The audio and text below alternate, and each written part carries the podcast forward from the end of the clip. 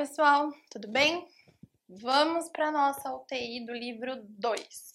Na primeira UTI, a gente fez uma revisão sobre os compostos orgânicos e inorgânicos. Agora, a gente vai falar sobre a estrutura da célula, tá?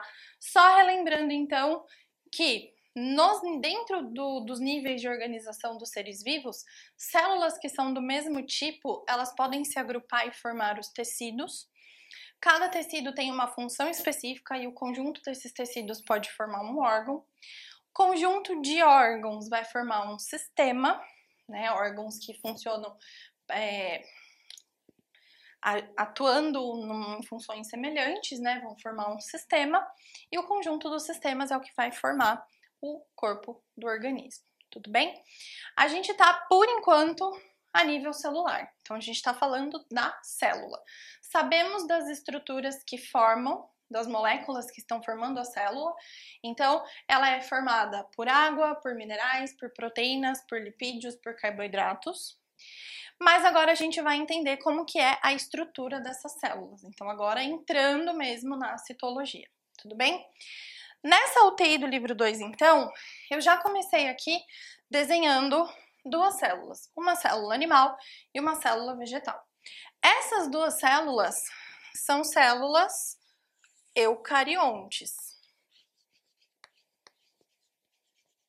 E como eu sei que elas são células eucariontes? Porque elas têm um núcleo, elas têm esse compartimento onde está o DNA, tá? Além disso, são células bem grandes e elas têm organelas. Não estão desenhadas aqui ainda, mas ao longo da aula eu vou desenhar cada uma dessas organelas, tudo bem? Então eu tenho essas organelas e aí eu tenho também uh, células maiores com estruturas mais complexas do que aquelas de uma célula procarionte. A célula procarionte, ela não tem um núcleo. Então, o DNA está solto no citoplasma junto com os ribossomos, que são as únicas organelas que eu vou encontrar naquele tipo de célula. Quem são os seres procariontes? Bactérias e arqueias. As arqueias são parecidas com bactérias, porém elas vivem em ambientes extremos, em condições que não são compatíveis com a vida do, da maioria dos seres vivos, tá? Como altas temperaturas, baixas temperaturas, alta salinidade, intensa radiação. Então elas conseguem sobreviver ali e outros seres vivos não conseguem. Apesar de ser de serem procariontes, as arqueias têm algumas semelhanças moleculares maior com os eucariontes do que as bactérias. Então, se a gente fosse colocar numa linha de, de numa, numa árvore filogenética, eu tenho primeiro as bactérias, depois as arqueias, depois os eucariontes, porque existe um ancestral comum ali mais próximo entre arqueias e os eucariontes. Tudo bem? Legal! Vocês vão falar bastante sobre bactérias e arqueias na outra frente da biologia. Aqui a gente vai focar na estrutura da nossa célula. Então, uma célula eucarionte, célula eucarionte, ela vai ter a membrana, o citoplasma e o núcleo, tá? Começando a falar pela membrana plasmática, então a célula eucarionte tem membrana plasmática.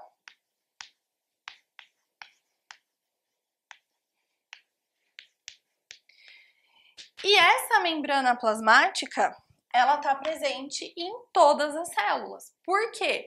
Porque é a membrana plasmática que está isolando esse compartimento, é ela que está isolando essa célula do meio externo. Então, toda célula tem a membrana plasmática. E toda célula tem uma membrana plasmática formada por uma bicamada de fosfolipídios, que é essa moléculazinha aqui. E esses fosfolipídios eles têm essa perninha tortinha que indica uma insaturação na cadeia. É por conta dessa insaturação que eu permito uma fluidez dessa membrana sem que ela seja extremamente rígida e sem que ela seja uma coisa molenga sem estrutura, tá? Então, essa organização torna essa célula mais fluida, tá? Além desse, dessa organização desses fosfolipídios, eu tenho proteínas, né? Então, eu tenho proteínas, proteínas integrais, que estão totalmente imersas nessa membrana, ou proteínas periféricas, que estão apenas de um lado, tá? Essa membrana, ela tá separando o meio extracelular, que é a parte de fora da célula, do meio intracelular, que é a parte de dentro da célula. Então, eu tenho aqui uma bicamada de fosfolipídios. Então, bicamada de fosfolipídios. Tudo bem? Porque eu tenho uma camada dupla. Esse fosfolipídio tem a cabecinha polar. Então, eu tenho aqui uma cabeça polar que pode interagir com a água. Então, eu tenho a face polar virada para o meio extracelular, que é composto principalmente por água, se eu estiver pensando no líquido intersticial que vai banhar essa célula, tá? Então, eu tenho aqui a parte polar que interage com a água, ok? Virada para a parte externa. E eu tenho a parte polar, que interage com a água, voltada para a parte interna, tá? E aí, essa parte interna é o citoplasma, e o citoplasma ele é composto 70% por água. Então, a parte polar fica voltada para a parte onde tem água, tanto dentro quanto fora da célula. Além disso, a gente tem ancorado aqui os uh, carboidratos, os glicídios, que a gente chama de glicocálix. Esse glicocálix pode estar ligado tanto aos lipídios quanto aos fosfolipídios. E a função desse glicocálix é o reconhecimento celular, é o reconhecimento de outras células ou de outras partículas, tudo bem? Esse glicocálix, é, ele se é, esse glicídio estiver ligado a um, a um, fosfolipídio, eu tenho um glicolipídio. Se ele estiver ligado a uma proteína, eu tenho uma glicoproteína. E a função, reconhecimento celular, tá? Que a gente até falou do transplante de órgãos. Uh, e por último, eu tenho aqui, entre os fosfolipídios, o colesterol. Lembra que eu falei que o colesterol ele tem função estrutural na membrana plasmática. Só que essa função estrutural, ela ocorre apenas em células animais. Célula vegetal não tem colesterol, só célula animal que tem, tá? Então essa basicamente é a estrutura da membrana plasmática, tá? E aí eu vou chamar esse formato, esse modelo da membrana plasmática, de modelo mosaico fluido. Por quê? Porque é como se esse, essas proteínas imersas nessa bicamada formassem um grande mosaico, tá? E aí, essas proteínas formam o, o mosaico em uma membrana que é fluida, tudo bem? E uma informação importante, isso já foi questão de Enem, tá? O Enem já trouxe muitas questões sobre membrana plasmática. Uma delas era sobre essa insaturação dos fosfolipídios. Ele te dava uma informação e aí você tinha que escolher qual das membranas que ele te mostrava era a mais fluida, tá? E aí, no contexto que você conseguia responder. E ele já trouxe uma questão falando sobre a hibridização de, de duas células, de célula de, acho que era um camundongo e uma célula humana. Então, o que, que ele fez? Ele usou é, anticorpos para sinalizar as duas células. Então, os anticorpos da célula do camundongo, os anticorpos da célula humana. Fundiu as duas. Então, de um lado ficou uma, do lado ficou a outra, né? Na membrana plasmática. E os anticorpos estavam ligados, ancorados nessa membrana. Dali um tempo depois do experimento, quando ele foi olhar de novo, os anticorpos eles tinham se distribuído, eles estavam intercalados do camundongo com os anticorpos humanos na membrana plasmática. E aí você tinha que perguntar, você tinha que responder por que, que aquilo acontecia. E aquilo acontece porque a gente tem que imaginar essa membrana como uma coisa 3D. Ela é uma estrutura tridimensional. Essa estrutura tridimensional, ela tem essas proteínas imersas nessa camada de fosfolipídio e elas conseguem transitar horizontalmente. Então, essa proteína ela poderia se locomover para trás, para um lado, para o outro, ela se locomove nessa bicamada, tá? Por isso que eu poderia ter aquela conformação de proteínas ancoradas a anticorpos em posições diferentes, porque essas proteínas elas são capazes de migrar através dessa bicamada de fosfolipídios. Tudo bem? Legal. Essa membrana plasmática, ela delimita todas as células. Se ela delimita todas as células, então é ela que está fazendo contato com a parte de dentro com a parte de fora. Pensando nisso, é ela que vai controlar tudo que entra e tudo que sai dessa célula, tudo bem? Então, a membrana plasmática, se eu der um zoom nessa estrutura e nessa estrutura, ela é desse jeito. Então, tudo que for entrar, o que for sair, vai ter que passar por aqui.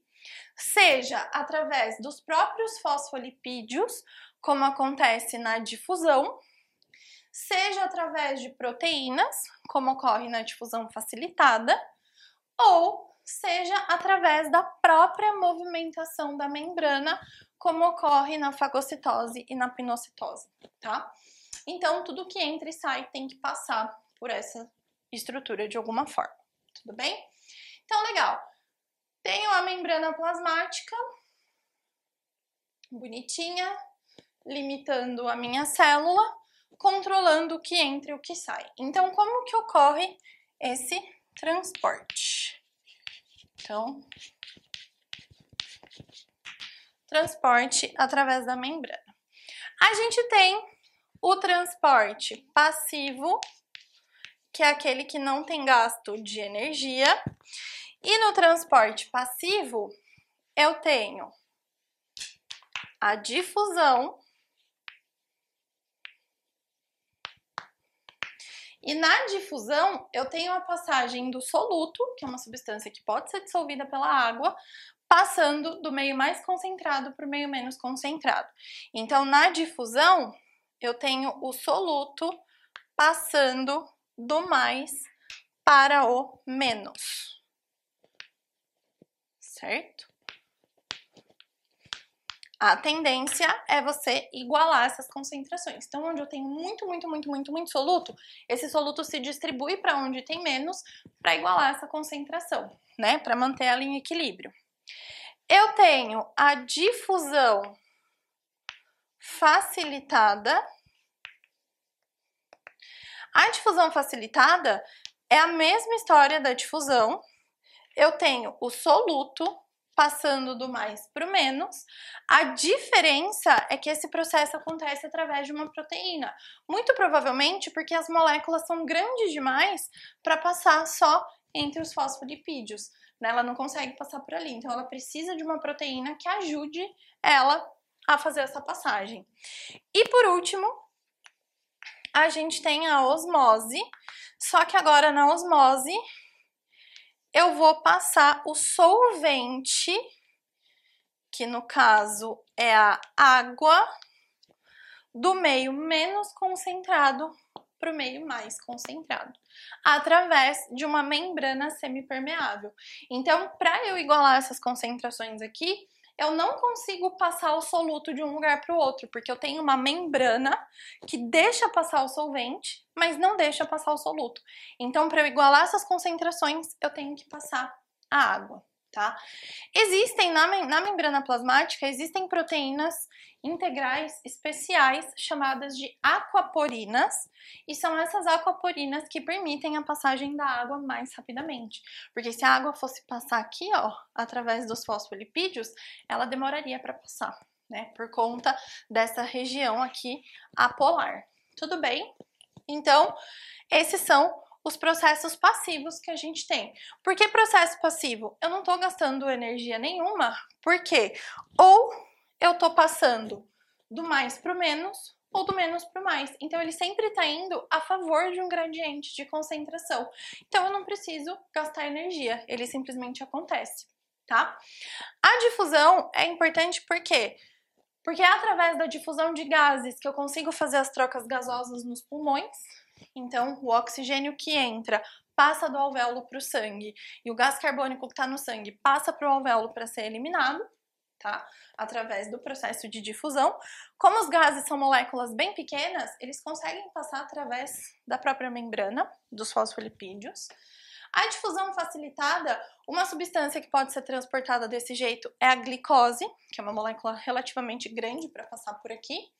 E a osmose, que é a passagem da água, vai acontecer no nosso corpo em diferentes situações, em diferentes partes. Então, eu tenho, eu preciso manter a concentração de sais no meu sangue ideal porque se eu desequilibrar essa concentração, eu posso tender a absorver mais água. Se eu aumento o volume de água dentro dos meus vasos sanguíneos, eu aumento a pressão do sangue. E aí a pessoa pode ter um caso de hipertensão arterial pelo excesso de sais, por exemplo. O excesso de sal deixa o sangue mais concentrado, ele reabsorve mais água. Então você aumenta o volume de água no vaso sanguíneo. Você aumenta a força que esse líquido faz no, no vaso. Hipertensão tá? A osmose também vai acontecer nas plantas. Para que as plantas possam absorver a água do solo, as células das raízes têm que estar mais concentradas. Elas estando mais concentradas, então a água vai de fora, que é o meio menos concentrado, para dentro. E aí então a célula entra, desculpa, a água entra na célula da raiz. E aí através da coesão e da adesão entre as moléculas, ela vai para o xilema e do xilema ela sobe, tá? Uh, se eu pegar sal ou algum sal, tipo o próprio sal de cozinha, sal grosso ou algum sal mineral e colocar em excesso no solo, eu torno o meio externo mais concentrado. E aí, ao invés das células da raiz absorverem a água, elas vão perder água. E aí a planta fica sem água, ela morre tá? A osmose também ela é utilizada como forma de conservação de alimento, quando você pensa nas carnes salgadas, nas compotas, porque quando eu aumento muito a quantidade de sal, eu torno esse meio hipertônico, qualquer microorganismo que eu tiver ali, ele se desidrata e acaba perdendo água, tá? E é, pensando quando você tempera uma salada, ou se você pegar uma batata, encher ela de sal ou encher ela de açúcar, você vai ver que ela começa a perder muita água, ela vai ficando muito molhada. Por quê? Porque você tornou o meio externo mais concentrado, as células desse vegetal perdem a sua água, tá? Depois do transporte passivo, a gente tem o transporte ativo. E ele tem esse nome porque eu tenho gasto de ATP. Eu tenho gasto de energia. Por que, que eu tenho gasto de energia? Porque esse transporte ele ocorre contra um gradiente de concentração. Então ele está indo contra o natural. Esse transporte ativo, o mais famoso é a bomba de sódio e potássio. A bomba de sódio e potássio, ela acontece por quê? Eu tenho algumas células que têm uma carga interna e externa diferente. Ela é negativa de um lado, positiva do outro. E eu preciso manter essa diferença, eu consigo manter essa diferença mantendo as concentrações dos íons dentro e fora da célula diferentes, tá? Então, se eu mantenho as concentrações dos íons diferentes, os íons têm cargas. Então, eu mantenho esses meios com cargas diferentes, um lado positivo, um, um lado negativo. Uh, mantendo esses lados com cargas diferentes, eu permito uma diferença de potencial. Então, eu consigo passar o impulso elétrico através dessa célula, porque eu consigo gerar uma diferença de potencial com essas cargas diferentes, como por exemplo no neurônio. Né? Para o impulso elétrico poder passar, eu tenho que ter essas cargas diferentes, porque o impulso elétrico ele inverte essas cargas e depois elas voltam ao normal. Então é isso que permite que esse impulso passe por ali. Só que se eu não tivesse essa bomba, o que, que é a bomba de sódio e potássio? A bomba é uma proteína. É uma proteína que eu tenho lá na membrana. O que, que essa bomba vai fazer?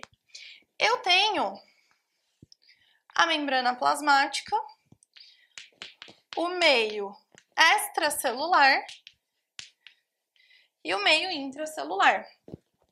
E aí aqui eu tenho a minha proteína bomba tá? Uh, a concentração de sódio é muito maior fora da minha célula, tá? Então, ela é muito maior aqui fora do que aqui dentro. Qual que é a tendência? O soluto tá mais concentrado aqui e menos aqui. A tendência é que, por difusão, o sódio entre. Só que se o sódio entrar, ele vai igualar as concentrações. Então, ele vai igualar as cargas dentro e fora. Posso deixar essas cargas se igualarem? Não posso. Então, assim que esse sódio é bombeado para dentro, ou melhor, assim que esse sódio entra, logo ele é bombeado de volta para fora. Para acontecer esse bombeamento, eu gasto energia, porque tá vendo que ele tá indo contra? O gradiente é do mais pro menos aqui. Só que eu tô indo contra, eu tô mandando ele para fora de novo, tá? E algo parecido acontece com o potássio. A concentração de potássio é muito maior dentro da célula e menor lá fora. Então, por difusão, o potássio sai da célula. De novo, se ele sai, eu igualo as concentrações, eu igualo as cargas, não posso deixar eles se igualarem. Então, logo, ele é bombeado de volta para dentro para manter essas concentrações diferentes. Tudo bem? E aí, último tipo de transporte que a gente tem aqui é o transporte de macromoléculas, que eu chamo de endocitose. A endocitose engloba a fagocitose,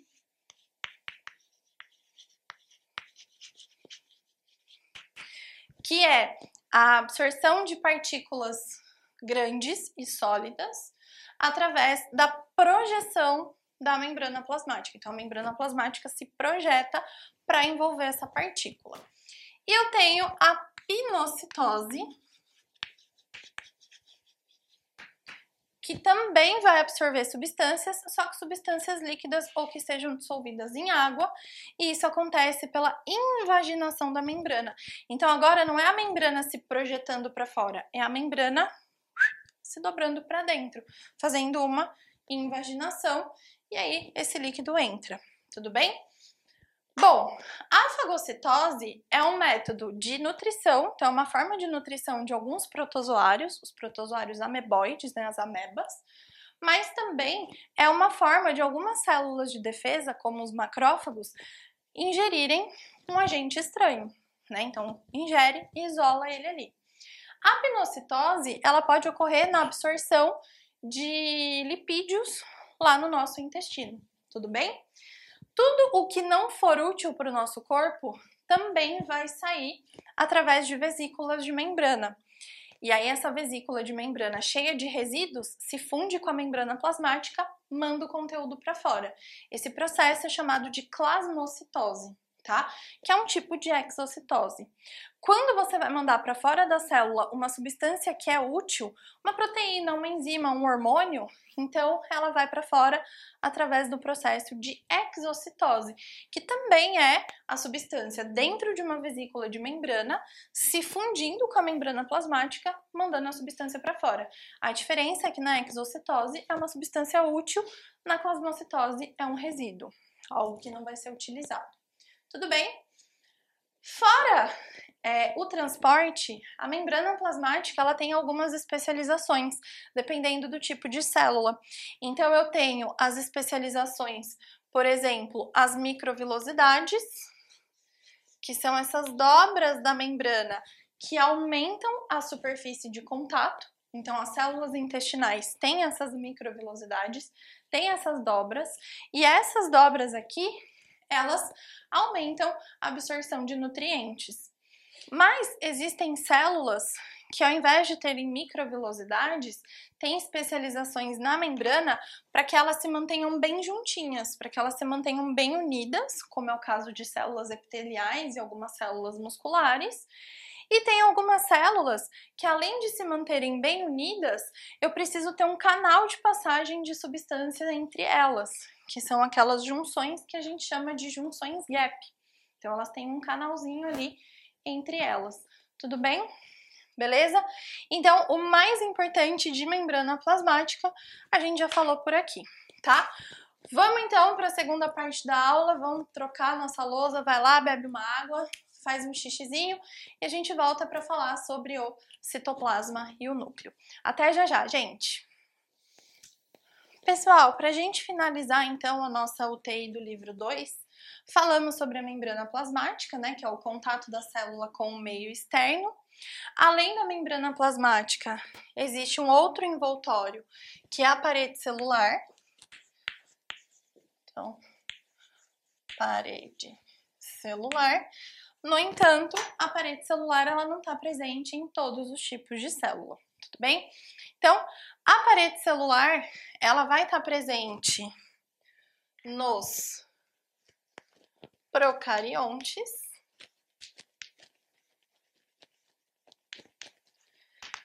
sendo composta por uma substância chamada peptídeo glicano, que são peptídeos ligados a glicídios, né, ligado a aminoácidos desculpa, ligado a carboidratos.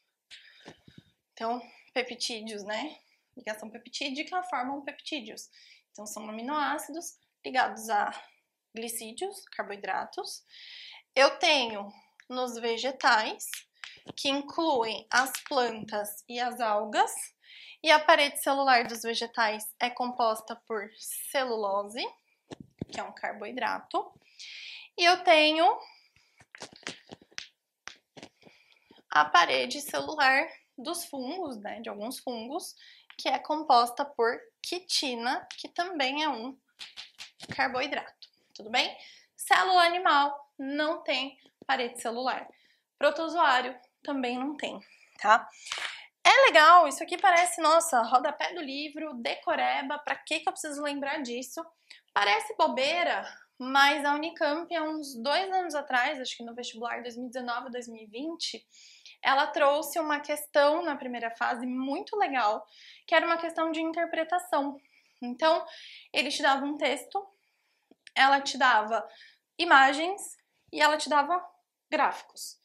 E aí, você precisava interpretar a informação que ele te dava no enunciado, no textinho, e relacionar ela com a imagem e com o gráfico. O que, que era? Basicamente, era, era, era, a questão falava sobre a formação, a, a formação de, de, Não era de celulose, algum composto para fazer papel, eu acho, enfim, não lembro. E aí ele falava que eles utilizavam a celulose, mas que junto da, da parede da parede celular tinha um outro composto junto que era um composto que, para ser eliminado, utilizava substâncias tóxicas que poluem o ambiente. E aí ele queria que você escolhesse entre duas linhagens qual seria mais vantajosa para aumentar a sua produção de papel, diminuindo o impacto ambiental. Ou seja, se eu quero produzir bastante papel, então eu preciso escolher a que tenha bastante celulose. Só, então, você tinha duas imagens mostrando células vegetais com a parede celular. Você tinha que saber reconhecer a parede celular, você tinha que lembrar que a parede celular é composta por celulose e comparar as duas imagens para ver qual que era mais grossa. A mais grossa, mais espessa, obviamente, é a que tem mais celulose. Quando você comparava essas duas imagens foi uma questão de primeira fase. Aí você podia escolher a sublinhagem. Então tinha a A e a B. Então tinha duas sublinhagens da A, duas sublinhagens da B. E aí, então, a que vai produzir maior quantidade de celulose é aquela, desculpa, a que vai produzir maior quantidade de papel é aquela que tem mais celulose. Então, é aquela onde a parede celular é mais espessa.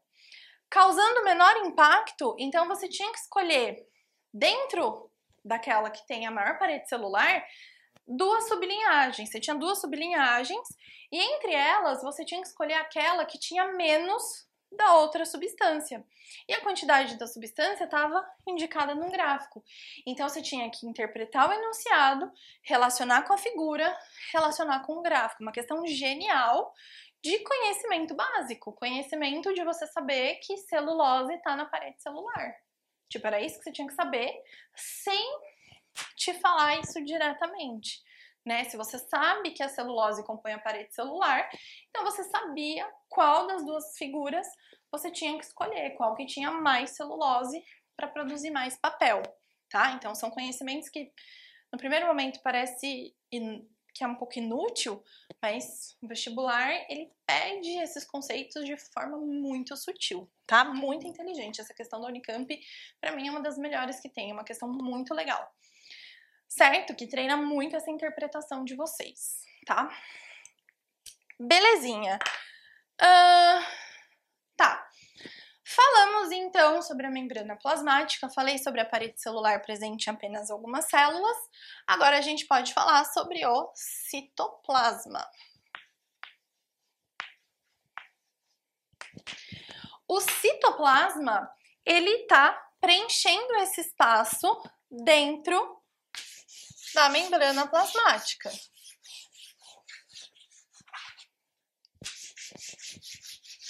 Então, esse espaço todo é o citoplasma. O citoplasma é composto 70% por água, certo? Depois, eu tenho íons e enzimas eu tenho organelas e eu tenho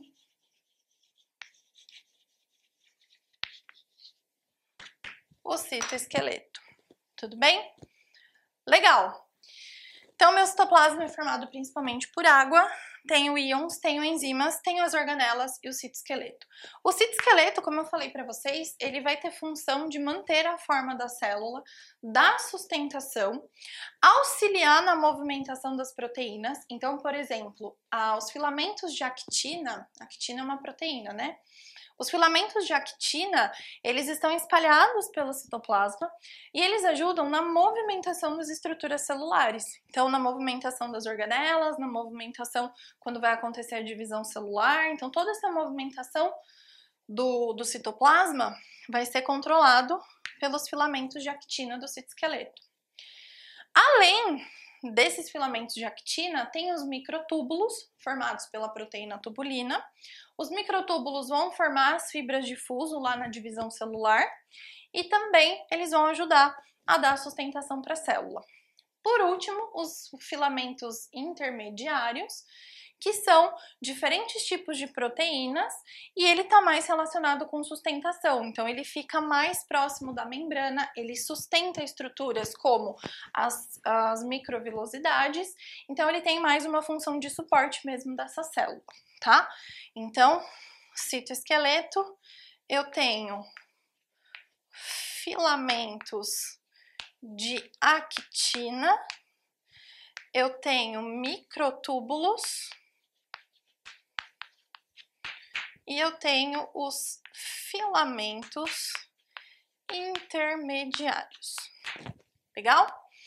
E aí, dentro do citoplasma, a gente tem as organelas que têm diferentes funções. Tá? E aí, existem algumas diferenças entre as organelas. Tem célula animal que tem determinada organela que não tem na vegetal, vice-versa. Então vamos começar a falar sobre as organelas que a gente tem em comum.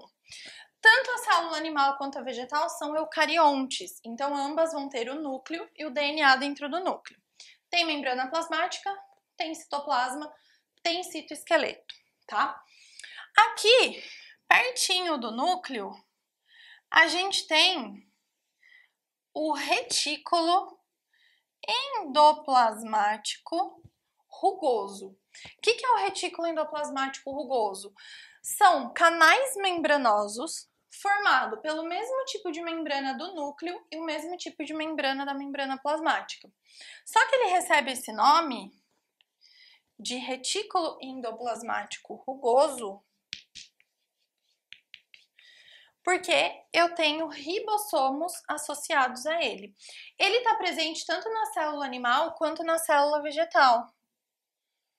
Então, eu posso desenhar esses canais de membrana tanto em um quanto no outro. E aí eu tenho grudadinhos aqui nessa membrana os ribossomos. A função dos ribossomos é fazer a síntese de proteínas. Então aqui, ó,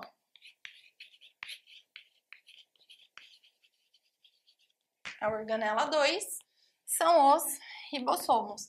Esses ribossomos, eles podem estar soltos pela célula, não ficar só associado ao retículo, tá?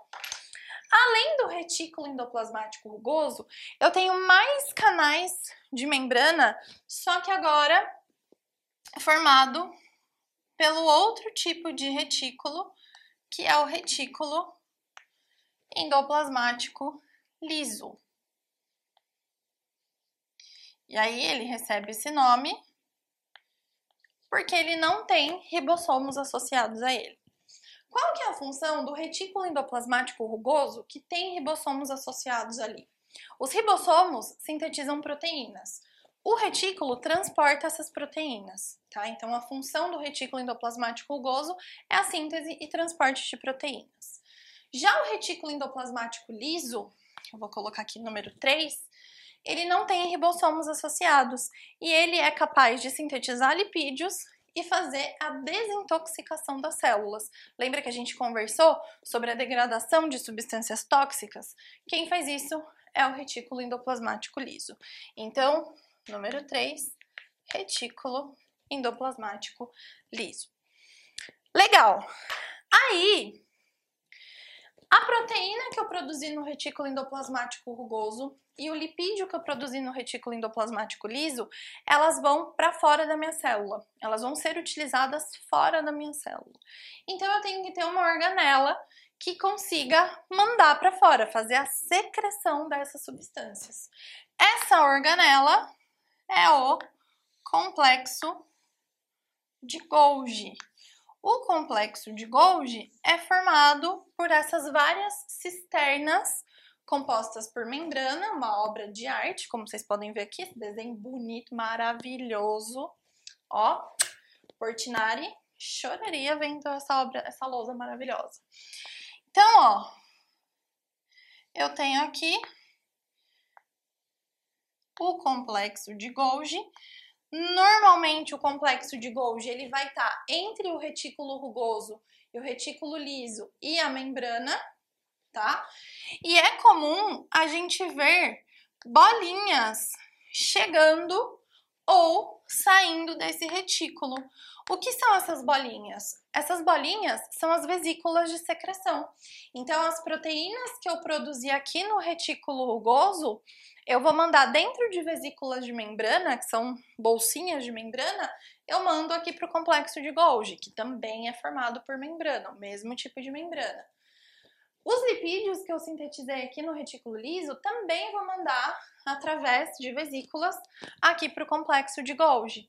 Quando chega no complexo de Golgi, ele pode modificar essas substâncias, fazer o empacotamento, adicionar açúcares, ele altera, ele modifica, ele complementa essas substâncias, ele finaliza essas substâncias, ele pode armazená-las por um tempo e aí eles mandam para fora da célula também através de vesículas de secreção. Então, uma célula secretora, como uma glândula, por exemplo, vai ter um complexo de Golgi bem desenvolvido e pode ter muitas vesículas por perto, tá? Para poder secretar essa substância. Tudo bem? Então, a organela número 4, que está presente nas duas células, é o complexo de Golgi. O complexo de Golgi, ele pode liberar algumas vesículas com proteínas que não vão ser mandadas para fora, elas vão ficar aqui dentro mesmo e vão formar uma organela chamada lisossomo, tá?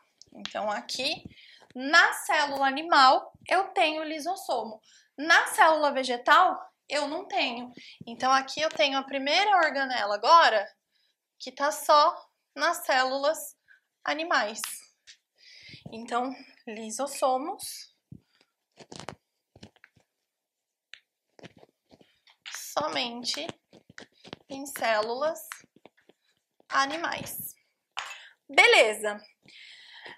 Todas essas organelas que eu falei até agora, menos o ribossomo, elas são organelas membranosas. Elas são formadas, elas foram formadas pela invaginação por dobras dessa membrana plasmática. Então elas se dobram e formaram essas diferentes organelas. Os ribossomos e os centríolos são as organelas que a gente chama de não membranosas, porque são estruturas formadas por proteínas. Então, o ribossomo é formado por duas unidades proteicas e os centríolos são formados por microtúbulos, que são formados pela tubulina. Os centríolos, eles também não estão presentes. Ah, eu esqueci de botar o número do lisossomo. Calma lá. Então, o lisossomo é 5, centríolo 6. Então, os centríolos eles também estão presentes apenas em células animais. E a função é organizar as fibras de fuso. Então, também presentes apenas nos animais. Aí a gente tem as mitocôndrias, que são a casa de força da célula. Então, elas que são responsáveis pela produção de energia, é onde vai acontecer a respiração celular.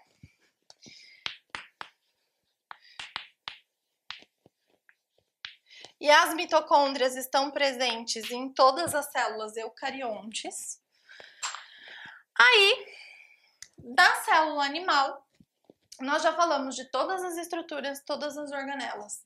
Da célula vegetal ainda faltam algumas estruturas, como por exemplo os cloroplastos. Cloroplasto, que é a minha organela 8, é onde eu encontro a clorofila, é onde vai ocorrer a fotossíntese.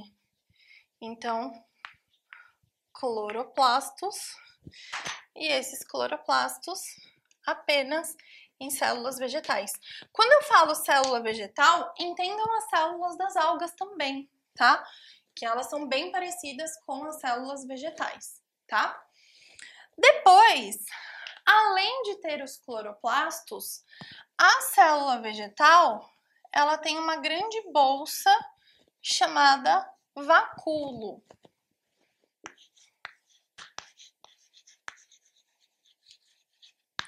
Esse vacúolo, que a gente chama vacúolo de suco celular, ele tem enzimas que vão fazer a digestão, ele pode armazenar água, então quando essa célula ganha água por osmose, quem vai encher é o vacúolo, tá? Inclusive, quando a célula animal ganha água, então se entra água nessa célula, ela aumenta, aumenta, aumenta, aumenta de volume até o momento que ela se rompe tá? E aí eu perco essa célula. A célula vegetal, ela vai ganhar água, ela vai aumentar, aumentar, aumentar de volume, Porém, ela não se rompe. Por que, que ela não se rompe? Porque ela tem esse envoltório extra resistente que é a parede celular. A mesma coisa acontece com as bactérias que têm essa parede celular de peptídeo glicano e a mesma coisa acontece com os fungos que têm essa parede celular de quitina, tá? Então, esse vacúolo de suco celular apenas nos vegetais, tá? Uh, tem o vacúolo, que a gente chama de vacúolo contrátil, que está presente nos protozoários de água doce, que tem como função bombear para fora o excesso de água para o protozoário não se romper. Tudo bem? Então, belezinha, falamos sobre as principais organelas. Para finalizar essa aula, o núcleo. O núcleo é esse compartimento formado por uma membrana com uma bicamada de fosfolipídios, formado por poros. Esses poros permitem a entrada e saída de substâncias dali, como por exemplo o pré o, o RNA mensageiro, que é formado no núcleo, e aí ele sai para ir para os ribossomos, tá? Eu tenho o nucleolo, que é uma região super condensada aqui dentro do núcleo, e esse nucleolo tem o RNA ribossômico que vai formar os ribossomos, e eu tenho a cromatina, que é o DNA. Numa célula em intérfase, que agora a gente já sabe o que, que é, que é uma célula que está funcionando normalmente, o, as moléculas de DNA estão na forma de cromatina, está na forma de filamento. Quando essa célula vai entrar em divisão, é que ela se condensa e forma os cromossomos. Tudo bem? Então, a estrutura do núcleo, a membrana, os poros, o nucleolo e a cromatina. Tudo bem? E aí, essa cromatina que tá lá no núcleo, quando ela tá solta, eu chamo ela de eucromatina. E ela é a cromatina ativa, porque eu consigo fazer a síntese do RNA mensageiro, então eu consigo levar ele para o ribossomo para produzir uma proteína. Já a heterocromatina é aquela que está toda condensada, enrolada nas estonas. E aí ela está inativa, porque eu não consigo produzir um RNA mensageiro a partir desse DNA, porque ele está todo condensado. Tudo bem? Então, é isso, gente. Uma revisão do livro 2 para a gente relembrar esses tópicos mais importantes. E no próximo livro a gente continua falando sobre divisão celular. Então, gente, até a próxima!